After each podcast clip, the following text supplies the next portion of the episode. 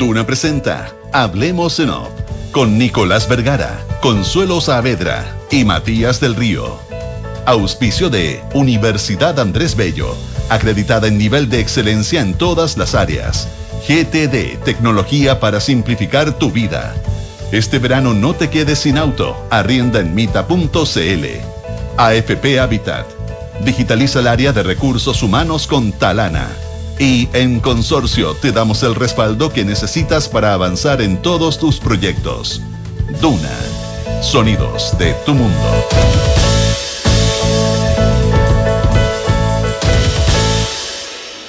Muy buenos días, ¿cómo están ustedes? Son las 8 de la mañana con 4 minutos. Es eh, viernes 19 de enero del año 2024. Consuelo Matías, ¿cómo están? Esto es Hablemos en Off. Consuelo Nicolás, muy buenos días. Hola, hola, hola, buenos días. ¿Qué pasa, Oye, ¿ah? No, no sé. No, no, Ah, no pasa nada. Hola. no, no, tuvo que como, un tenías titu- como- como un titubeo de voz. Titubeé, titubeé, titubeé. No sabía si saludar o no. Yo sé que estabas con sueños Saavedra, pero no. Oye, pero Estás- estás con sueño Saavedra y no Oh, Consuelo Saavedra. Estás Uh, para Olmué. Estáis por mue, estáis listos, sí, sí. Oiga, ya, pe- pero Ah, estáis para el stand-up comedy. Oye, eh, parece que en Santiago se van a asar, se van a asar vivo Sí. Consuelo Saavedra. ay, Eh, bueno, no, no nos afecta a nosotros que somos tan internacionales, ¿verdad? Claro, hable Matías del tema. No, pero, oye, lo que me parece, eso sí, está- estaba leyendo como los informes de- del gobierno y las declaraciones sobre mm, eh, del ministro de Agricultura, que está apagando otros incendios a propósito. ¿Viste que reconoció otra, otra reunión? O sea, eh, otro encuentro, digamos, con, con empresarios en la casa de, de Salaquet. Siguen cayendo por goteos, pero no era de lo que íbamos a hablar, que él, él explicaba que estamos como con un tercio menos. eh, No, estamos, no con un tercio menos, con dos tercios menos. O sea, estamos en un tercio de los incendios forestales de la- tiene- del año pasado a esta fecha, pero que este fin de semana, que no haya ni una faena agrícola, que nadie fume, que nadie encienda fogata, que, o sea, extrema precaución por las altas temperaturas. oye, la- lo de los eh, in- incendios que mencionabas tú recién eh, eh, obedece, pues lo conversé con un experto hace como 10 días, y que claro, este verano se prevé por las temperaturas co- complicadísimo y por el invierno lluvioso, entonces eh, hubo más vegetación y que se seca la vegetación livianita, en fin, aquí y allá. Sí, pero se demora Pero- más en secarse, por lo mismo. Pero el trabajo, el trabajo preventivo de este año parece, me lo explicaba esta persona que era técnica, que el trabajo preventivo de, de- había sido muy bueno, muy temprano, muy bien planificado, sobre todo en cortafuego y había una inversión muy grande en eso. Por lo tanto, toquemos madera y no, no mufemos. Eh, estamos con buenos índices respecto a lo que se pudo haber esperado o, o- o a estas alturas del año. Pero, pero es el resultado cuando se planifica y se trabaja bien, pues, se hace con tiempo Sí. y, manera seria. Oye, y es, bien impresionante cuando uno, uno se informa, probablemente te pasó lo mismo con la gente, por ejemplo, del sector forestal, el nivel de inversión que tienen las forestales, el nivel de gasto más que, bueno, es inversión, porque al final del día logran un éxito con eso, pero, pero el Sí, nivel claro, es- necesita proteger, proteger su es- producto. es su, su patrimonio, porque además los seguros no les cubren demasiado, etcétera. Pero te digo, es, es impresionante el nivel de tecnificación y, y entiendo que lo que ha mejorado mucho, según me comentaban, yo no tengo ninguna certeza al respecto, es la colaboración público-privada en ese sentido. ¿eh? Entender que, que están todos en el mismo barco. Pero a cuidarse, como tú dices. Oye, eh, yo, yo, yo, yo, yo estoy bien, eh, o sea, eh, la visita del, del, subsecretario Monsalve a Caracas. Eh, me- aparentemente le está yendo bien a Monsalve en, varias materias. Hay quienes dudan de que le puede ir mejor, producto, pues, que le puede ir de verdad bien, porque la calidad de la información que tiene la propia Venezuela no es muy buena. Pero a mí, en general, eh, el, eh, juntarse con- con líderes como Maduro tiene unos riesgos muy brutales. Eh, básicamente las buenas intenciones mutan rápidamente al primer cambio de ánimo y, me recuerda, ¿te acuerdas cuando en sucesivas crisis por el tema del gas, eh, autoridades chilenas visitaban Argentina y cada vez volvíamos peor? Eh, tengo, yo confío muchísimo en la capacidad eh, política del ministro del subsecretario perdón Monsalve pero ministro de seguridad de facto pero pero por Dios que es de riesgo ahora que había que hacerlo había que hacerlo pero que es complicado cuando, cuando tu contraparte es alguien como el régimen venezolano ¿Tienes otra? no no había que hacerlo eso fue lo que claro, dije yo Claro, sí, sí, sí. pe- Pero aquí hay que ser en estas cosas hiper pragmático también, porque eh, los regímenes dictatoriales sabemos lo que son, sabemos lo que entregan y sabemos sus propias falencias, ¿no es cierto? Ellos no respetan ni siquiera los derechos básicos de sus propios de su, es que no respetan los derechos más básicos de sus propios conciudadanos. Entonces a partir de eso tú le vas a mucho más digamos. tú le vas a exigir compromiso le vas que les vas a exigir que cumplan su palabra. No no es cierto además toca que esta es una una narcodictadura muy muy ineficiente donde tiene sumido en una miseria horrorosa al pueblo eh, venezolano. Por lo tanto los sistemas los sistemas no han de ser los más fiables, los sistemas para que ellos mismos puedan operar su inteligencia o su seguridad. Eh, dado, dada esa situación económica que tienen, eh, nosotros no podemos ir a esperar que te entreguen un link a entrar a las bases de datos más perfectas, ¿no? Eh, ellos mismos no tienen muchísimo control de lo que está pasando. Pero peor es más Carlaucha, po porque peor es no tener nada de información con que te entreguen la información o puedas llegar tú a identificar a dos personas, por ponerte un extremo, bueno, vale el viaje. Supongo que va a ser más. Y además porque la política, la, las cuerdas separadas, término tan utilizado en Latinoamérica para tantas otras cosas, es, es, lo adecuado, porque tú no puedes, porque tienes diferencias políticas con ese régimen, cerrarte a conversar siquiera de ellos, porque ellos requieren de ti y tú requieres de ellos para un montón de cosas. Y no te significa, es lo que va a hacer con Lula, con mi Sí, pero ahí, ahí donde, Matías, yo tengo un, solo punto. ¿Nos necesita Venezuela? ¿Cómo si no se necesita? Sí, yo tengo la. Yo no, o sea, ¿Pero ¿Qué le eh, damos nosotros en este, de, de, los dictadorcillos como ellos, yo desconfío cuando no tienen nada por ganar. Y tengo la sensación que no tienen nada por ganar. Y, nosotros muchísimo. Siempre Insisto, está, es perfecto lo que está haciendo el secretario, pero eh, eh, la posibilidad de que, de que nos haga una pilatunada Maduro y su régimen es muy alta porque no le veo la utilidad para ellos. Eso es, básicamente. Pero dejas me parece que dejas establecidos canales de comunicación, quizás con otras, con otras instancias. Claro, yo creo que es algo que eh, que además hay que, hay que valorar que Venezuela se haya allanado también a tener eh, finalmente esta conversación porque hay un problema político, ¿verdad? De un, eh, de un gobierno como el de Boric que critica permanentemente, a pesar de ser de izquierda, al gobierno de Maduro y sabemos que eso no le gusta, particularmente al, al gobierno de, de Venezuela. Eh, entonces, que haya el nivel de colaboración que se pueda, eh, creo que cuando hablamos de las bandas criminales, esto es algo que, que el gobierno y las policías, las policías lo hacen hace tiempo, pero abrir más canales con diferentes países y lo que me pregunto es cómo te puedes proteger de la infiltración de las bandas criminales en algunos países, eh, donde finalmente eh, puedas caer en, trampas del propio crimen organizado eh, por... Por vincularte con gobiernos que o, con estados, ¿verdad?, que pueden estar corruptos o, permeados, digamos, a nivel de policías o, a nivel de fiscalía o a nivel de lo que sea, ¿ya? Ahora, eh, quería poner un, puntito, que creo que, eh, no sé si vamos a hablar de, en un minuto de Katy Barriga, pero mientras sucede lo de la alcaldesa de, Maipú, en el norte, en Arica, tenemos hace un montón de días avanzando em, eh, la, el, juicio contra los gallegos. ¿Verdad? Mm. Que es la banda, los gallegos, sí. Esta banda de venezolanos. No, son, alcaldes, porque, se, podía, se podía confundir, digamos. en la práctica. Claro, son autoridad territorial. Son autoridad. o sea, tenían completamente dominado el Cerro Chuño. Eh, ¿Cuántos cadáveres no encontraron ahí? ¿Tres cadáveres? Eh, Macro. O sea, em, no sé, hace tres días estaba leyendo, eh, lo van a suspender ahora por el carnaval de Arica, qué sé yo, está toda la ciudad como con, mucha...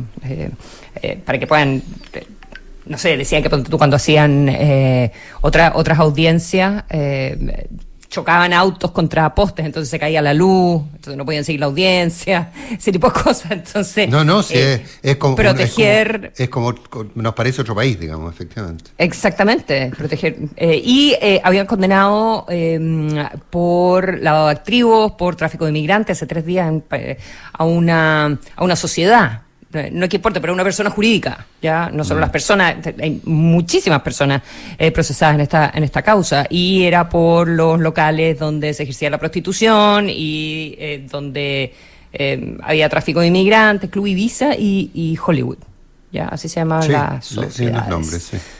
Eh, lindos nombres y mm, por la explotación sexual y por las mujeres que eh, tenían que eh, pagar, digamos, por trabajar ahí, etcétera, etcétera, entre otros, entre otros delitos, digamos, y como eh, a lo que voy es que está actuando la justicia en Chile, veremos qué es lo que, qué es lo que pasa finalmente con, con todo este, con todo este juicio. No le quiero minimizar el caso de la alcaldesa, de la exalcaldesa de Maipú, ni mucho menos. Sí. Pero em, creo que eh, deberíamos también centrarnos en, en esas historias, porque, em, porque son la- las que es importante que se noten, eh, Sí. ¿verdad? Oye, Para- el- el- Porque también actúan como un efecto disuasivo, creo. Oye, entre paréntesis, a propósito, a propósito de lo que tú decías, y quiero agregar un, tema. Eh, piensa tú que eh, no, la- la- la- hay siete, los acusan de siete homicidios y los tres, las tres personas eran tres personas que fueron enterradas vivas, Consuelo. O sea, de, de eso estamos hablando en el caso de los gallegos. Oye, eh, eh, también a propósito, a propósito de lo mismo y de entender esto, anoche en, en Argentina la policía de Córdoba eh, retuvo, porque no detuvo, a la familia de Fito Macías. ¿Quién es Fito Macías? Fito Macías es el líder eh, narco de la, de la revuelta en Ecuador. Eh, Ah, no te puedo arrancó. creer. Que- el que que se había arrancó, arrancado. claro. El que provocó la crisis. eh, Lo- los chanos, los, Los chonos. eh, los chonos. Chonos, chaneros. Chonos, chonos. Eh, los chonos, ¿no? La banda de los chonos. sé. Eh, es que hay bueno, dos, los chonos y los chono killers. ¿En serio? Sí, sí, sí. Los chono, Choneros. killers, los chono killers son los que mataron al fiscal anteayer en, en Guayaquil. Eh, Los chonos de Estados Unidos son más grandes. No, no, no, no, bueno, broma, el, punto práctico es que el, eh, Creo que son los, choneros, los pero choneros, no los choneros, Choneros. Macías los choneros, sí. Oye, y encontraron a la familia completa en un exclusivo country en las afueras de la ciudad de Córdoba. Es decir, se habían, habían salido del Ecuador, se habían instalado eh, hace ya un tiempo, eh, y cómo estas redes tienen la capacidad de mover dinero para arrendar una casa, para generar una logística, para salir de los países, es lo que no estamos, o sea, lo estamos viendo, pero no sé si estamos teniendo la capacidad de combatirlo. ¿Pero encontraron a la familia o lo encontraron a él también? No, No, a la no, familia, a la familia. familia. Familia, a la mujer e familia. hijo. A la familia, a la mujer, los hijos y a la escolta, que eran sobrinos y otra gente, digamos. Pero ¿Y, le- tienen alguna manera de imputarlos a- de, de- de algún delito? O, No, no, o pero, algo? pero, no, pero, lo, pero entiendo que los, eh, los están expulsando del país. Pero, o sea, no, no entiendo. Los están expulsando del país en las próximas. No las debieran, próximas. ¿Ah? No debieran expulsarlos. Eh, no, pues que lo que pasa es que el, no, que lo- el, el punto práctico. Porque que si se expulsan, lo- los expulsan, y ¿a dónde los van a expulsar? A Ecuador. A donde quieran, a Estados Unidos, o qué sé yo, donde sea, y No, les van a la Ecuador, pista Ecuador. y ya no vas a tener ningún elemento como para... eh, Claro, puede ser, estoy de acuerdo. Pero, Fito. pero, pero en el fondo lo que, lo que quieren evitar, aparentemente este Fito es muy apegado a su familia, entonces lo que quería evitar la policía argentina era, era el que, que Fito se juntara con su familia en Córdoba. No, pero eso es exactamente lo que tú quieres para pillarlo. No, acuérdate la no- no paradoja. los quiere cerca, po. Acuérdate la paradoja. NIMBY. La, la, la paradoja. NIMBY, ci- sí. La paradoja cínica. La paradoja cínica de un fiscal que se los comenté aquí, que me comentaba que por una parte no era bueno que se aislaran los presos del acceso a telefonía, Claro. porque era una forma muy productiva de poder seguirlos y poder agarrar y poder identificar saber en la- qué andaban. las redes completas, pero es, una es un cinismo total, porque obviamente tú no puedes permitir que hagan negocios con teléfonos dentro de las cárceles. Pero es más o menos lo mismo, déjala que esté la mujer ahí con el hijo, porque Fito en algún momento va a llegar de alguna manera y ahí lo vas a agarrar. Pero en fin, ¿quién es uno pa- para, Bueno. para saber qué es lo que se puede hacer? Los, los mejores deseos al ministro al subsecretario Monsalve, y me da con decirle ministro porque es ministro de, seguridad. Nico, de lo que pero- dijiste quedó dando vuelta en que dudo de por qué lo que conviene a, a Maduro. A Venezuela. La- a Venezuela. Pero eh, estoy de acuerdo. Lo que pasa es que no lo identificamos. Pero si no le interesara algo, Venezuela no lo haría. Venezuela no es el hogar de Cristo. Eh, eh, si Maduro lo hace es porque sacó un cálculo de que algo le sirve. O que siente que Boric no lo va a criticar más.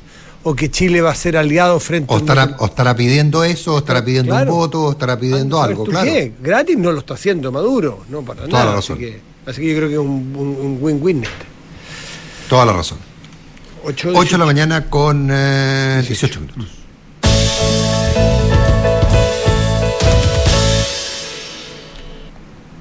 Eh, tema en competencia. Eh, la ministra Maisa Rojas. Creo que ha hablado demasiado del tema. Los escucho. Sí, pero tú lo propusiste. No, no, no, no, no, venía con la pauta. Venía con la pauta. Yo dije que eligiéramos entre ese y el otro para empezar, digamos. Ya, las discusiones al aire. Yo propuse No, el caso o sea, Cati la Barriga. Ah, bueno. Es que me gusta el caso Cativa Riga porque. No, no, pero déjame, déjame Dale, entonces, pero para que respetemos la pauta y a la gente que la hace y todas esas cosas, vamos. eh, yo, yo te diría, no, no, el caso de, de Rojas, no sé si las palabras de ayer de Carolina Toá eh, se convierten en, en casi una mm, un seguro de vida desagradable. Eh, porque en el fondo radica en el presidente de la República la decisión de la permanencia o no de Maiza Roja. Esto a partir de los rumores que, que corrían ayer todo el día, de la que se quería, la que se quería ir era ella.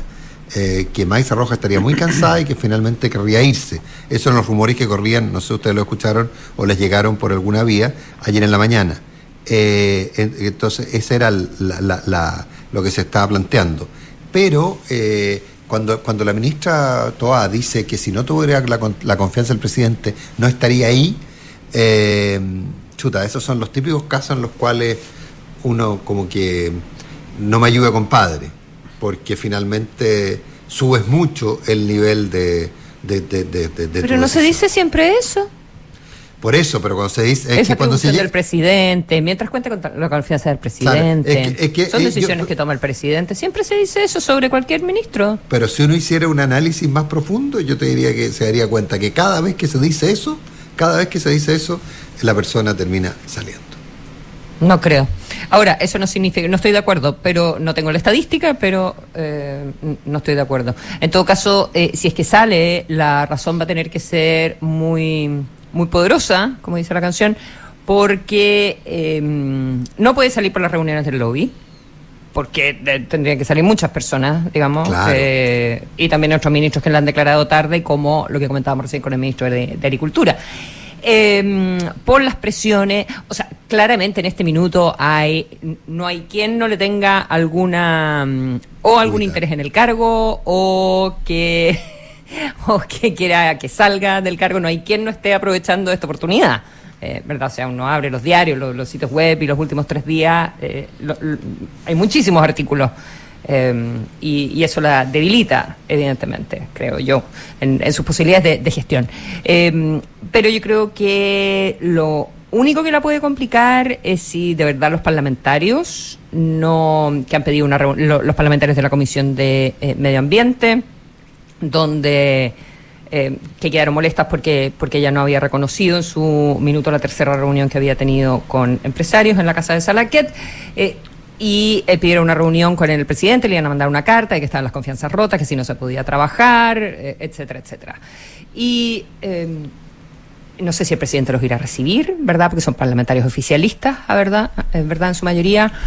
Eh, ¿Y qué va a salir de ahí? Porque si la ministra en la práctica no puede hacer su trabajo en el Congreso, como le pasó a Giorgio Jackson en algún minuto, ¿verdad? Buen ejemplo. Que no podía hacer su trabajo, porque, porque se había convertido en un en alguien... No lo nada, recibían, en ¿te acuerdas? No lo recibían. Foro, o sea, como en un faro o en un- una cosa radioactiva con la que nadie quería trabajar. Eh, y para hacer un punto político al, al gobierno.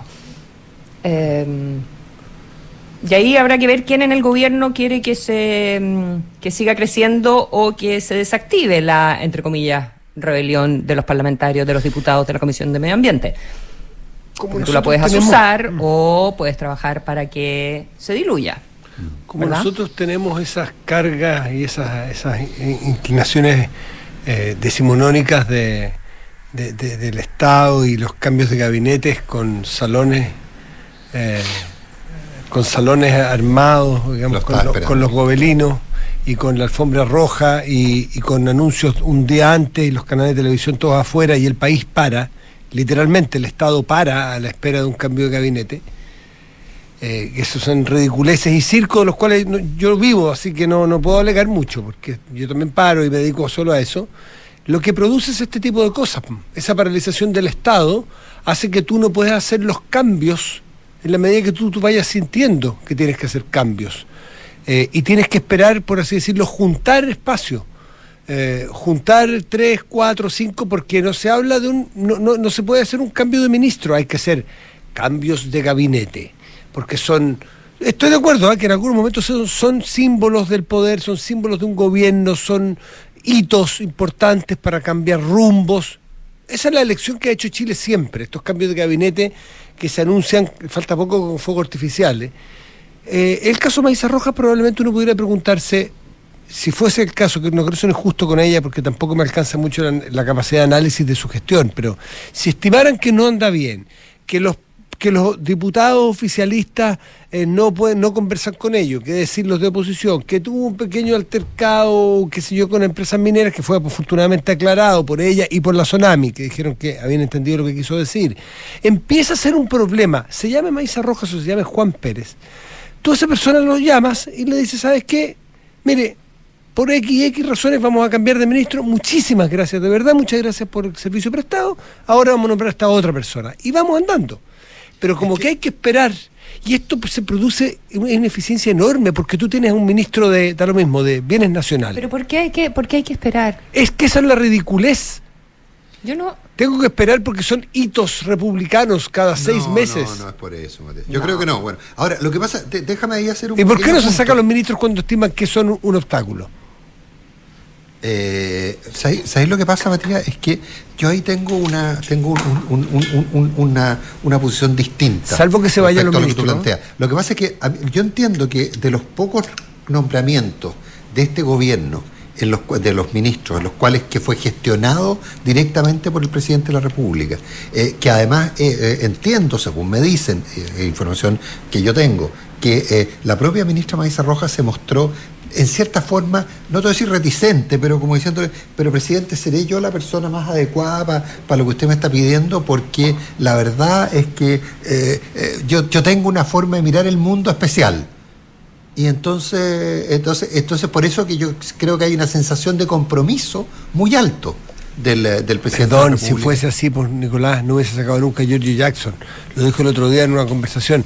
No hay que confundir la amistad con el rol del, del jefe de Estado. Y eso lo Pero tiene por claro eso, el pero presidente. todo lo que se demoró, pues Matías. Bueno, pero con Maíza Rojas no tiene el mismo compromiso, ni la misma lealtad probablemente. Y, y- oye, y no es que él necesariamente tenga una mala evaluación. Si es que la ministra, en, en- en- en- en el caso, no Bueno, igual pudiera... si la saca va a ser si la saca va a ser interpretado como una eh, Sí. menor, menor compromiso ambiental del gobierno y que ganó Hacienda y que eh, y que hay que, que hay que eh, meterle no sé turbo eh, Bueno, pero todo es una al señal, crecimiento y los proyectos de inversión Pero, y bla, bla, Consuelo, bla. todo es una señal, pues el no haber sacado a- al general Yáñez también fue una señal de que está en contra de lo que quieren los familiares de las personas que alegan eh, por lo del 18 de octubre. Todo, gobernar es, es- es dar señales todo el rato. ¿Y qué, qué tendría de malo dar una señal de que quiere hacer un cambio en medio ambiente? En fin. eh, Si mi punto es otro, es que, es que los cambios de gabinete son hasta se convierten en algo tan difícil de hacer, porque son tan ampulosos y tan, tan, eh, tan grandilocuentes que tú no puedes ir haciendo ajustes y eso le quita a un, a un, a un Estado, a un gobierno más que un Estado, le quita a un gobierno capacidad de cintura, flexibilidad, adaptarse a las realidades, si es que un ministro no te está sirviendo en el Congreso, cambiamos de ministro. Hay una cosa muy, muy yo Pero hay rato es, que hay com- ridícula. es que hay compromisos, Matías, yo creo, pero, pero tú puedes tener razón, tú puedes tener toda la razón, sí. No, no, no, no, no, no me cierro al tema, pero, pero, pero hay compromisos y en este caso entiendo que pasa por eso. Eres ministro Y- hasta que sirve Y creo que no es buena la comparación que ustedes hacen respecto a lo de Jackson, ¿ah? porque, eh, porque Jackson se lo mantuvo mucho más tiempo el que fue, del que era razonable y el derecho político más fuerte que el de Maizarro. Ya. 8 de la mañana, 26 minutos. Katy Barriga. O sencillamente, en lo de Katy Barriga ayer, que no sé si ustedes vieron la, la- la formalización, em, eh, es muy interesante haber escuchado al, mini, al, al, al ju- al juez, juez de garantía. juez de garantía en, en toda su disquisición de por qué toma la decisión que toma, que es arresto domiciliario completo, total, y más arraigo y más imposibilidad o prohibición de acercarse a, la- a las personas del entorno de la investigación, pero no entregarle o no darle la razón o, o la petición de la Fiscalía de la, de la prisión preventiva, eh, que es una medida cautelar muy gravosa. Eh, y las razones que fue dando son súper interesantes, porque primero di- dicen no tiene que ver la magnitud del delito necesariamente, o sea, no tiene por qué ser una razón para la prisión preventiva la magnitud del delito mientras se está investigando, si hay una condena ya es distinto. Segundo, eh, esta persona ha venido cada vez que la hemos citado y ha intentado colaborar. Perdón, antes había dicho que tiene eh, los antecedentes que se han dado a conocer inicialmente da la sensación o, hay antecedentes suficientes para pensar que sí hay un delito o que sí hay lo que se está acusando, lo dice el juez. Es decir, no quiero decir con esto que Katy Barriga sea inocente. Al revés, los antecedentes que hay son muy poderosos que plantean la posibilidad de que haya delito. Sin embargo, no, no hace falta eso por una prisión preventiva. Ella ha colaborado, no tiene antecedentes de otros delitos anteriores. No se va a fugar porque es madre y porque, en fin, y porque está aquí. Hay poco riesgo para la sociedad porque ella no tiene capacidad, no es alcalde, tenga la capacidad de seguir cometiendo el delito por el cual se le acusa. Es decir, aplicar algo tan sencillo como es la razonabilidad para, para dar, otorgar o no una prisión preventiva eh, y, me gusta porque es contraintuitivo a lo que la gente supone. Ayer en redes sociales, obviamente en las tardes, era solamente la prisión preventiva es para los pobres, solamente porque es famosa, solamente me gusta, a lo mejor increíble redes sociales. A lo mejor puede ser eso, ¿eh? pero me gustaría saber cuántos de los que ya tienen un juicio, el por qué el, el, magistrado dejó a Katy Barriga en libertad, o más bien con, con, con detención domiciliaria total, domiciliaria. si escucharon los argumentos del juez. Entonces, la pregunta que yo me hago, para dejar la pelota encima de la mesa, ¿cuántos jueces se animan a, a ser contraintuitivos y a ir contra lo que la galucha quiere probablemente y dar razones jurídicas para dejar a una persona en prisión preventiva o no? Y después de eso, entonces, no habrá mucha facilidad. Hago una pregunta hacia el vuelo, la dejo en el aire. ¿No será interesante revisar las prisiones preventivas en general? ¿Cuáles son sí. los argumentos jurídicos? Porque las cárceles, ¿cuántas personas con prisiones preventivas tiene? Lo obvio, lo fácil, la sensación térmica era dejar acá, sobre todo que al parecer la convicción del juez es que hay bastante asidero para pensar que hay, que hay, de, que hay delito. Pero ¿Dijo, es... que había, ¿Dijo que había colaborado en la investigación? Sí, dijo sí. que ha venido cada vez que la hemos llamado. Sí, sí. Ah, ya, bueno, eh, no, eso se refería, que para eso son, para, o sea, si lo que se hizo ayer, una formalización... que nadie está obligado a autoimplicarse, a, a autoincriminarse, Consuelo. Entonces, mm. o sea, la colaboración eficaz no tiene que ver con haber reconocido la existencia del delito, porque nadie ah, está obligado ya, ya, a autoincriminarse. Okay. La colaboración tiene que ver con haber estado, cada vez que se le pidió algo, haberlo entregado, eh, etcétera, etcétera. Pero no es blanco y negro esto, no es blanco y negro. Eh, es, o sea, ayer no era el día en que se, esti se estimaba o se de decidía si ella era culpable o inocente de lo que se le acusa. claramente no. Y, ya, y, esa es la confusión social que tenemos hace mucho rato. Ayer era el momento donde se le informaba a la persona de que se le inició una investigación formal. Listo. Y, y hay un par de meses. Ojo, ojo, y se la dejó con arresto domiciliario. Además, total. Pues total, o sea, no, por favor, no, no, tampoco es que, tampoco es que pueda andar por la calle, se la, o sea, hay una, hay una, hay una eh, una, una, una, una, medida tomada, hay una, una cautelar gravosa. Es la segunda menos gravosa, digamos, pero, pero hay una, una, una cautelar gravosa. La primera es arresto, arresto, prisión y la otra es arresto domiciliario total, que es el caso. La segunda medida más gravosa. No, no es que le dijeron váyase por la calle. Digamos. Sí, es que este concepto que tenemos que la gente que no está presa es porque no está recibiendo justicia, mm. a mí me, me, me, me, me, me y yo, eh, ahora, yo tengo que confesar que eh, recibí un par de llamadas de gente muy involucrada eh, en el mundo del Ministerio Público a partir de mi crítica a la manera en la cual habían sido tratados Andrade y compañía en Antofagasta. Eh, y, y, y, me aseguran que el tema tiene que ver no con, no con nada, ni con origen social, ni, ni con filiación política, me lo decían en su minuto, sino que con la cero disposición a colaborar. Es más, con la... Eh, con el intento permanente de, eh, de, ocultar, eh, de negar eh, y de, de, usar vías alternativas. O sea, básicamente eso es eh, la, la, la, la, decisión. Hay, por eso el, el, concepto este que te plantea Consuelo, que nadie está obligado a autoincriminarse, fue el argumento que yo usé. Le dije, oye, bueno, pero una cosa es colaborar y otra es no, eh, es no, es, sencillamente. O sea, una es que tú temas, creo que lo comentamos en algún minuto, de cuánto, cuánto tiempo lleva esta investigación y por lo tanto las posibilidades que tengan los imputados de hacer desaparecer evidencia, por ejemplo. Exacto en el caso de Democracia Viva todo fue más rápido en ese sentido. Pero, pero aparentemente hubo, pero aparentemente está el, la, la, fiscalía pudo demostrar que había habido la intención que eso ocurriera. Mm. Eso es lo que me decían mm. en ese minuto claro. y por eso que era importante que permanecieran en, en, en prisión. Mm. Oye, Bien, pues. eh, eh, la alcaldesa se, la, la, la alcaldesa se enoja mucho, eh, por, la ex alcaldesa, perdón, se enoja mucho y lo ha dicho por redes sociales, etcétera, etcétera. Además, como en el sentido del espectáculo que tiene ella, pero, Sí, pero bueno, eso ya es harina de otro costal. Eh, de que eh, eh, de que nadie eh, de que nadie cubre su, su parte de la historia, ¿ya? Eh, quiero decir que su parte de la historia, desde la época que ella era alcaldesa, era prácticamente imposible de cubrir, porque ella eh, siempre eh, tenía como trato directo con su audiencia a través de re- de redes Jamás. sociales. Imposible conseguir entrevistas Modelo- con jamás una entrevista. alcaldesa, Modelo ¿ya? Cristina Fernández, efectivamente. El modelo Cristina Fernández, sí, pero seguidora, lo que puede estar muy bien para lo que eh, pa- para el control del mensaje que, que, que ella, que ella quiere entregar, muy bien. Pero entonces la crítica de que nunca se cubra su defensa eh, o eh, su lado de la historia eh, viene de antes y es por decirlo menos, bien injusta con la prensa. Em, número dos, ella dice, bueno, que, que no cubrían la defensa, difícil cubrir la defensa también porque no había expuesto todavía la defensa. Yo escuché su alegato completo de su abogado defensor. Claro, completo. entonces el abogado defensor, a mí me parece que eh, hay dos cosas que a mí me llamaron la atención. Uno dice, bueno, eh, aquí eh, se deja entrever que ella se llevó, como, no con estas palabras, pero que Mm. ella se llevó la plata para la casa, ¿ya? Eh, y eso no es así. A mí me parece que la fiscalía en ningún minuto está diciendo que la alcaldesa se llevó la plata para la casa, ¿verdad? En el discurso eh, comunicacional un poco sí, ¿eh?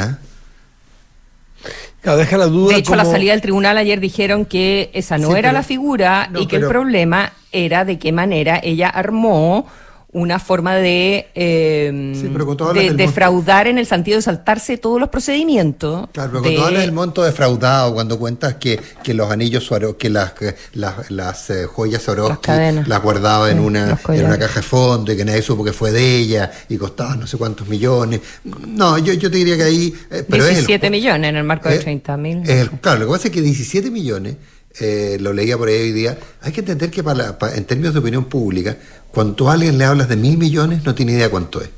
Si le hablas de 17 millones, Ya, sabe ok, es. para la opinión pública, pero, pero cuando, la- cuando el abogado No, dice, acuerdo. ha quedado demostrado que los recursos de la municipalidad de Maipú se gastaron en obras y gestiones para los vecinos. ¿De, de- de qué me están hablando? O sea, claro, para los vecinos, pero haciendo lo que la alcaldesa quería, eh, saltándose todos los procedimientos, gastándose la plata que el municipio no tenía, alterando los documentos y teniendo un sistema de contabilidad y de arreglo de papeles paralelo. Entonces, eh, me parece que eh, como defensa, o sea, yo pensé, ah, no soy ladrona, no me robé nada. Pero ¿qué tipo de administración municipal es esa en una de las alcaldías más importantes del país, de la, de la municipalidad, de las comunas Mm, sí, más no importantes y más populosas es no de- del país? Entonces, el asunto de... eh, ¿Quiénes son las personas que llegan a los cargos? O sea, ¿con qué preparación vienen? Ah, bueno. ¿Te acuerdas que... y acuerdas eso que- lo podemos extender a, a un montón de cosas, pero... ¿Te acuerdas? pero ¿Te acuerdas? No, ¿te acuerdas cuando hablábamos del candidato Marraqueta? Eso da para una tremenda conversación. 6 de la mañana, perdón, 8 de la mañana con 37 minutos. Acá son las 6 de la mañana, ¿qué quieren que le haga? El síndrome de Miami, Nico Vergara. Ya. Desde la Estoy. Aptalana. Estoy en la Florida. Revisa solicitudes y gestiona la información de tu equipo fácilmente y desde un solo lugar. Talana Tecnología Humana. MIT es la mejor solución en movilidad para tus vacaciones porque puedes descansar realizando tu reserva con anticipación para recorrer Chile de forma simple y rápida en mita.cl. Los amigos de GTE nuevamente nos sorprenden. GTE es distribuidor Starlink autorizado. Así la mayor cobertura de fibra óptica se une con la mejor conexión satelital para brindar la más alta continuidad operacional a las empresas. En GTE hacen que la tecnología simplifique tu vida. ¿En qué piensas cuando piensas en tu futuro? Tus sueños están más cerca eh, si te cambias a Habitat, porque en Habitat el futuro lo escribes tú. FP Habitat, más de 40 años juntos haciendo crecer tus ahorros. ¿Cómo es que nadie sabía que hay una cuenta vista que te paga el 8,75% de interés anual solo por tener tu plata ahí? La cuenta más de Banco Consorcio es la cuenta vista nunca antes vista. Solicítala 100% online en consorcio.cl. Universidad Andrés Bello acreditó internacionalmente por cinco años su hospital de simulación clínica, un paso más para certificar con estándares globales la formación que entrega a sus estudiantes. Cambiarse de AFP es fácil. Por eso importa en cuál estás. En Habitat te ofrecemos asesoría personalizada, baja comisión sobre otras instituciones financieras y mejor servicio. Importa en qué AFP estás. Por eso, elige Habitat. Líderes en categoría AFP por encuesta Cadem de marca ciudadana. AFP Habitat. Más de 40 años juntos haciendo crecer tus ahorros. Infórmese sobre la rentabilidad de su fondo de pensiones, las comisiones y la calidad de servicio de su AFP en el sitio web de la Superintendencia de Pensiones www.spensiones.cl. Este verano, firma documentos desde Río de Janeiro. Coordina tu equipo desde Puerto Varas o firma masivamente desde el Empire State. No importa tu ubicación, nuestro ecosistema de soluciones digitales te ayuda a cumplir tus objetivos laborales a lo largo de todo el año de manera fácil, ágil y amigable. Estés donde estés, Talana te acompaña. Work from anywhere, Talana Anywhere. Somos GTD y sabemos que cada empresa, sin importar su tamaño, tiene múltiples necesidades. Por eso, diseñamos soluciones que se adapten a sus desafíos y, por sobre todo, que nos permitan poner nuestra tecnología al servicio de cada una de sus metas. En GTD, creemos en las empresas y las acompañamos día a día, porque en el camino hacia el éxito vamos juntos. GTD. Hacemos que la tecnología simplifique tu vida. En Mita Rentacar y Leasing Operativo somos mucho más que autos para disfrutar. Somos mucho más que flotas para las industrias que mueven el país. Somos servicio de excelencia y seguridad. Somos innovación y cuidado por el medio ambiente. Además, en Mita somos referentes en la movilidad para empresas de norte a sur, como también para las personas que hacen de su vida un constante movimiento. Mita Rentacar y Leasing Operativo. Elige tu destino. Nosotros te llevamos. Visítanos en mita.cl. La prestigiosa agencia Society for Simulation in Healthcare de Estados Unidos resolvió acreditar al Hospital de Simulación de Universidad Andrés Bello por un periodo de cinco años en sus tres sedes de Santiago, Viña del Mar y Concepción. Una acreditación que valida la calidad formativa de UNAP en sus hospitales simulados, ofreciendo una práctica clínica segura que complementa y fortalece el aprendizaje de los profesionales de la salud que marcarán el mañana. Universidad Andrés Bello, acreditada en nivel de excelencia en todas las áreas. ¿Quieres ganar plata solo por tener una cuenta Visa? Contrata tu cuenta más de Banco Consorcio 100% online y gana un 8,75% de interés anual solo por tener saldo en ella. Son tus sueños y esto se trata de ti. En Consorcio tienes tu banco, tu seguro, todo lo que necesitas para que tu vida sea más simple. Solicita tu cuenta más en consorcio.cl. Tasa de interés anual calculada en base a tasa de política monetaria del Banco Central más 0,5% al 19 del 12 del 2023. Informes sobre las comisiones asociadas a la cuenta más. Otorgamiento sujeto a evaluación comercial. Informes sobre el límite de garantía estatal de los depósitos en su banco o en cmfchile.cl. Hablemos en off. Nicolás Vergara, Consuelo Saavedra y Matías del Río están en Duna.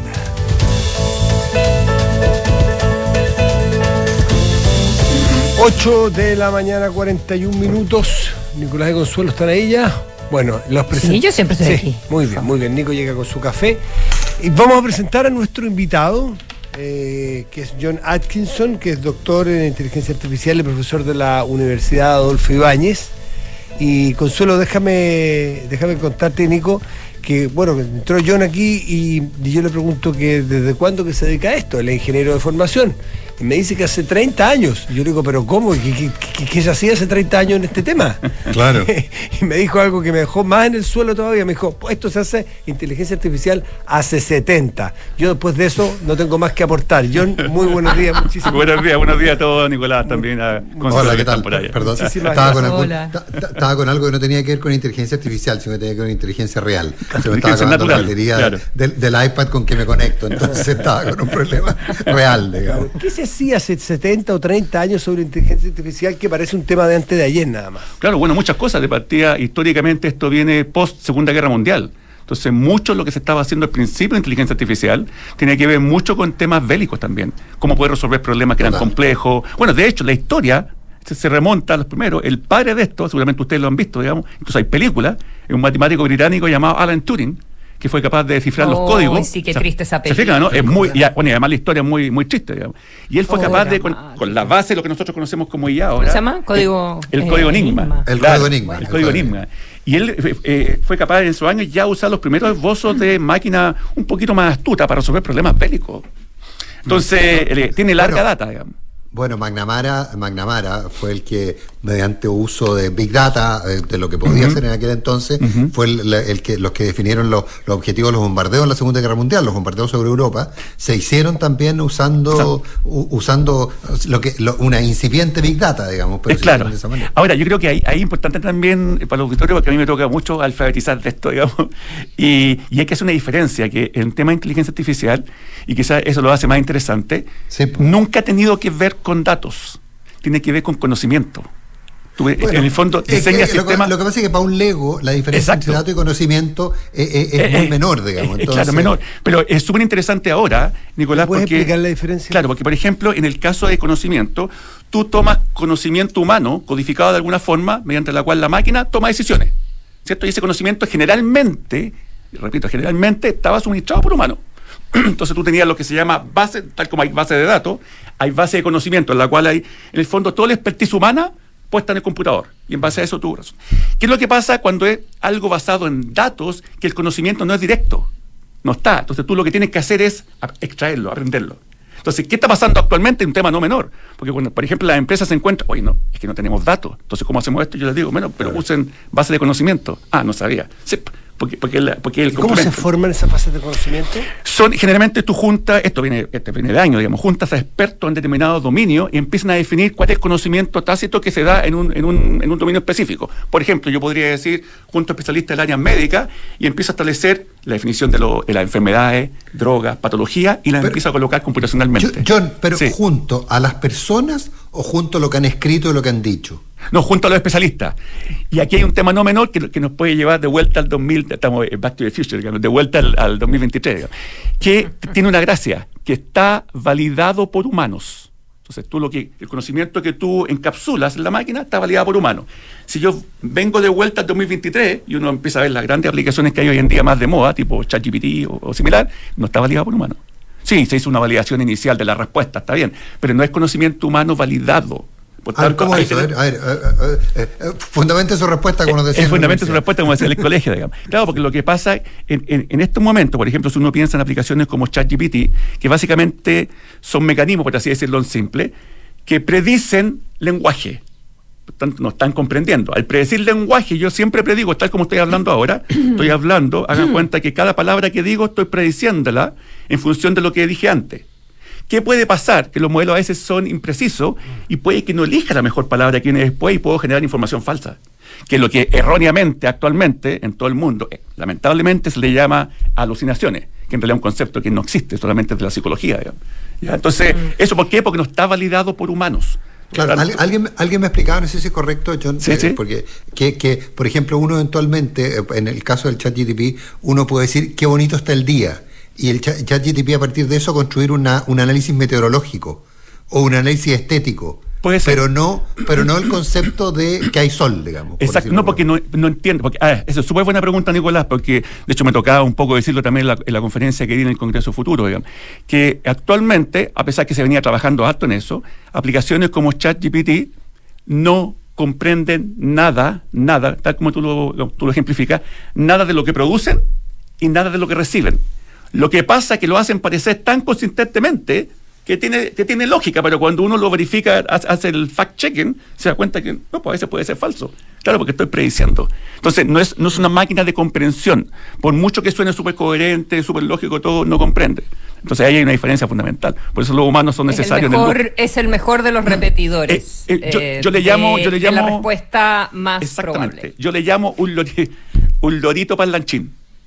Claro. Que básicamente Ahora, ha sido capaz de aprender y después repite, repite, repite. ultra, Ultra pro. Eh, Ultra pro. eh, John, tú decías que estuviste, estuviste en, el, en el día inaugural de la conferencia, o sea, diste una conferencia en el día inaugural del Congreso del Futuro, en Davos, digamos, a otra escala, la inteligencia artificial eh, este año fue uno de los grandes temas de, de discusión, en la prensa internacional está, está lleno de artículos al, al respecto.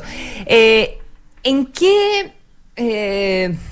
a ver, está toda la discusión, uno sobre como más profunda de qué es el conocimiento, qué es realmente la inteligencia, cuándo se van a convertir en humanos, cuándo nos van a superar, eh, ¿verdad? Y a propósito de eso, estaba leyendo hoy día una entrevista en el país a uno de los expertos en inteligencia artificial de Meta y al, al jefe de inteligencia artificial de, de Meta. Y decía, y a propósito de las regulaciones, ¿verdad? Entonces, ¿cuánto tienes que regular? eh, cuántas cortapisas o protecciones para el ser humano tienes que poner, eh, qué quieres proteger, versus dejar que esta eh, tecnología se desarrolle, ¿verdad? Él decía, la verdad es que los grandes temores son una exageración, porque no tenemos la capacidad en este minuto, o sea, con lo que tenemos hoy, aunque multiplicaras por mil, eh, los computadores y los chips Nvidia y todo, no podrías hacer que el sistema sea inteligente. Eso es una tecnología que va a surgir después y que hoy no conocemos y que eh, no es real preocuparse de eso, de que nos superen como humanos en el sentido de que las máquinas nos dominen y ese temor como apocalíptico. Entonces, no sé muy bien cuál es mi pregunta, pero es como, ¿cuánto tenemos que regular versus el temor eh, de como de Black Mirror, de que finalmente los humanos seamos superados por una verdadera inteligencia artificial? Eh, ¿No tiene una pregunta más complicada? no, mira, mira, mira, mira. Le voy a preguntar a ChatGPT. Claro, a ChatGPT, claro, exacto. Mira, mira, Consuelo, yo creo que ahí, ahí quiero hacer un quiero hacer un matiz, porque justamente el, seguramente la persona que leíste es eh, Lecan, que es un, eh, un francés, que está a cargo de la división de inteligencia artificial de, Sí, de Facebook, sí, ex, Meta. no, no me acuerdo. Ex- por ahí, Eh, por ahí está. Jan LeCun, sí, Jan LeCun, Jan LeCun. Exactamente. Bueno, hay que, a ver, yo quiero hacer un matiz para los que nos están escuchando también, no solamente lo tecnológico, porque en todo esto también, también hay, entre comillas, política, política estratégica de negocio. ¿Y por qué? Porque mucho, y tiene toda la razón, digamos, eh, Lecan, mucho lo que se ha dicho, lo que se ha proliferado por todos lados en medios internacionales, en realidad es una amplificación que tiene como objetivo básicamente generar temor para que alguien, generalmente las grandes empresas multinacionales, puedan avanzar y frenar a otros. Por tanto, hay eh, ojo, hay mucha competencia. Y te quiero poner un ejemplo súper concreto. El año 2023, bueno, apareció la famosa carta de eh, la pausa de la inteligencia artificial, ¿cierto? Que está lo mismo. Era un gran, el tongo más grande Tongo, del yo universo. lo esta dije, lo dije en un montón de medios y la gente, no, no puede ser, pero ¿cómo? Si es- esta carta, eh, solo lo que voy a decir, pero está liderada por el amigo Elon Musk, que es el rey, es el experto en la manipulación. ¿Cierto? Y, y fíjate, fíjate, pasó un mes, no un O sea, tú año. dices que la posición de Meta, que en el fondo no, no está, no es la empresa más avanzada No, en claro, esta, pero súper aterrizado en, ese sentido. materia, eh, cuando, cuando dice esto es porque eh, quiere libertad para poder seguir investigando y superar a los que están en la vanguardia. pues, a eso iba, porque un poco lo hizo Elon Musk al mes después de haber sacado la famosa carta por todos lados y que salió pillado. Pues. ¿Cómo salió pillado? Porque estaba eh, tratando de eh, apoyar. Ganar tiempo. eh, su- no, no, claro, ganar tiempo para su empresa, su propia empresa, la famosa XAI. Entonces, y todo ello, esta gran empresa, andan en lo mismo. Entonces, no hay que perder de vista lo pseudopolítico de esto, porque están compitiendo. Entonces, tú si piensas, Consuelo, tú- tú- claro, tú, tú piensas, ok, estoy teniendo demasiado, eh, eh, demasiado eh, competencia, competidores. ¿Cómo diablo freno? Ah, voy a generar una campaña mediática del terror, porque hay que regular, porque se nos escapan las manos, estas típicas frases grandilocuentes que aparecían. Se nos está escapando las manos tú después ves, y eh, el Lecan es un ferviente opositor a todo este tipo de, entre comillas, fake news generada por Elon Musk, cosas por el estilo. Así que lo que tú dices que leíste no es primera vez. Si uno lee el resto de los relatos de, de Lecan, es exactamente la misma lógica. digamos. ya, pero entonces Lecan dice que no hay peligro. Eh, No. ¿Tiene razón? Sí, a ver, una cosa yo, yo distinguiría, una cosa son los peligros, otra cosa son los riesgos. Los peligros efectivamente que nos van a, es la típica, nos van a dominar algo parecido a los Terminator y vamos a tener una Skynet, dejemos la, la ciencia ficción, digamos. ¿ya? Pero sí hay riesgos, yo siempre digo, los riesgos son mucho más aterrizados que lo que la gente piensa y de hecho es lo que está, es el foco de lo que fue regulado recientemente, que salió un borrador que costó harto, digamos, en el Parlamento Europeo, que básicamente hicieron toda una propuesta de regulación y ahí están los riesgos. ¿Qué riesgos? Sesgos que tenemos, estamos rodeados de sesgo y las fuentes de información o de conocimiento que usan todas estas aplicaciones tienen mucho sesgo.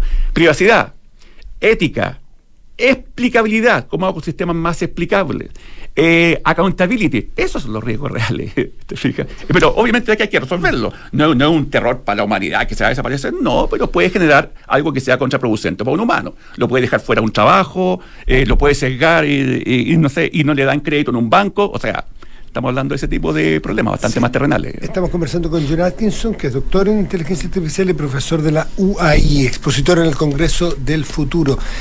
Eh, falta mucho para que nos superen. eh, la inteligencia del hombre, del ser humano, sigue siendo aparentemente superior a cualquier cosa que conozcamos, pero tampoco podemos desmentir que los, los loritos palanchines que dices tú han sido también un- muy revolucionarios. Por supuesto, Han, por supuesto. han- han- han acercado a la gente a, a ver de qué se trata esto, eh, han tenido un, un rol sociabilizador de la inteligencia artificial, Exacto. creo muy interesante, pero no hay que desconocer también que mucha gente, que las nuevas generaciones que nos están escuchando, lo usan a diario Exacto. como un precursor de su trabajo, como un complemento a lo que ellos le puedan aportar, así, por lo que converso yo con los cabros jóvenes, así lo usan Por hoy supuesto, día. sí, ¿A sí. ti te parece que eso es un riesgo, que eso es malo? No, no, yo creo que eso en sí es como, es como hacer la analogía que escuchaba el otro día de alguien con los cuchillos. Los cuchillos no son malos, pueden tener un montón de usos bastante útiles y positivos para la humanidad. Otro tema es que lo puede usar para dañar a alguien. Un poco aquí la misma cosa. Yo, yo creo que en principio eso no es problema en la medida que esté bien regulado. Dependiendo del contexto, por ejemplo, si tú me haces esa pregunta y el contexto de que pone educación, yo tendría cuidado. De hecho, es una polémica ¿Cómo que así? se armó al tiempo después que apareció ChatGPT y que no- ustedes seguramente se acordarán que varias, varios, varios colegios, digamos, del estado de Nueva York se opusieron. Que quizás educar es enseñarle esto existe, esto se usa, esto es una muy buena base, pero ustedes tienen que aplicarle su criterio, No. su experiencia. No, no, y tenés cuidado porque como te puede llevar a información errada, como puede estar eh, generándote cosas que no son parte de la realidad, si tú estás en el proceso, me refiero al proceso formativo de los estudiantes, especialmente los más chicos. Ya, si tú estás en eso y dejas libremente, está bien, usa la herramienta para lo que estime conveniente. Pero en ese contexto puede ser súper peligroso. Porque en el fondo puede aprender, primero, puede empezar a aprender cosas que no es la realidad. Y segundo, que quizás aquí está la preocupación de todo el sistema educativo internacional, es que en el fondo puedes empezar a atrofiar, Matías, las capacidades que tú se supone que estás tratando de promover. Razonamiento crítico, ¿cierto? Eh, análisis, eh, eh, etcétera, etcétera. ¿te fijas? Entonces, yo creo que ahí está la preocupación, más que prohibamos el uso de la tecnología, No, no, no. no, eso está mal. Yo creo que es regularla en el sentido de que eh, se use para beneficio de la humanidad. a favor nuestro. Eh, exactamente, a favor nuestro. John, pero, pero ahí, yo, yo me imagino, o sea, eh, no sé si era fantasía mía, por eso. Eh, yo- uno, yo, uno se imagina que finalmente, como la inteligencia artificial es capaz de juntar muchísimo conocimiento, por ejemplo, en el estudio de enfermedades raras, podría tener la capacidad de juntar tanta, tanta, tanta información que encontrara conexiones que, eh, que, que la capacidad humana no, no era capaz de conseguir. ¿Eso es así? Sí, puede ser posible, puede ser posible, pero ahí nuevamente volvía al tema que yo les planteaba inicialmente. Necesitábamos el loop con lo humano. Porque en el Claro. fondo como, es, como, es como el fact-checking, pero lo que tú estás diciendo a nivel eh, médico. Ya, pero, ah, Ok, pero se genera un diálogo entre 100 especialistas. Exacto. Ya, y, pero ese diálogo entre 100 especialistas además está, eh, está apoyado por lo que se ha escrito, por los casos clínicos que se han conocido, Exacto. o esa no es información. No, de hecho, de hecho está considerado, digamos, muchos de estos, estos motorcitos, por así decirlo en simple, para no entender las casas, eh, básicamente están alimentados con información o con, o con conocimientos súper específicos de medicina y de otras áreas también. Pero el, el tema es cómo nos aseguramos que eso, eh, para que sea beneficio, eh, está generando, está produciendo conocimiento que es real. Y para eso necesitas especialistas, en este caso, como tú bien dices, médicos, que puedan validar. Eh, Porque yo, ahí sí podría haber un riesgo. Yo diga, ok, en base a todo lo que usted aprendió de la última investigación en médica, haga el diagnóstico y dígale a la, a la señora Juanita qué es lo que tiene que hacer. No, ahí hay que, ahí tendría un poquito cuidado, digamos. ¿Algún día la inteligencia artificial podrá tener criterio? ¿Podrá tener capacidad de matices? ¿De interpretar una frase como está escrita en su contexto social? Paradójicamente, eh, muy buena tu pregunta, es lo que se venía haciendo en los últimos 60 años. En, en- los sistemas de comunicación humano-máquina, digamos. Ya es lo que yo estaba trabajando. Por alguna razón histórica, en lo que pasó en el mundo, en el, eh, a contar de mm, eh, finales de 2022, como que le vino un blackout a la gente y todos se olvidaron del pasado y se empezaban a enfocar solamente en lo que se llama la inteligencia artificial generativa que hizo posible aplicaciones como ChatGPT. Pero eso se, se- se hacía. ¿Cuál es la diferencia, Matías? Yo creo que este es un, es un punto importante.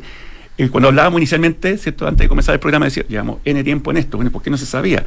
Eh, porque muchas de las cosas que hay muchas cosas interesantes que no se conocen porque los medios de difusión no son los adecuados. Y si hay que destacar lo que pasó con aplicaciones como ChatGPT de la empresa OpenAI, yo tengo que reconocer que a partir de noviembre de 2022 la campaña mediática de marketing fue estratosférica que nadie, nadie de inteligencia artificial había tenido en el pasado. Entonces yo creo que ahí hay, hay un, es un tema fundamental. Pero está está trabajando en esas cosas que tú mencionas, digamos, y de hecho hay aplicaciones interesantes que lo hacen incluso mucho mejor que ChatGPT.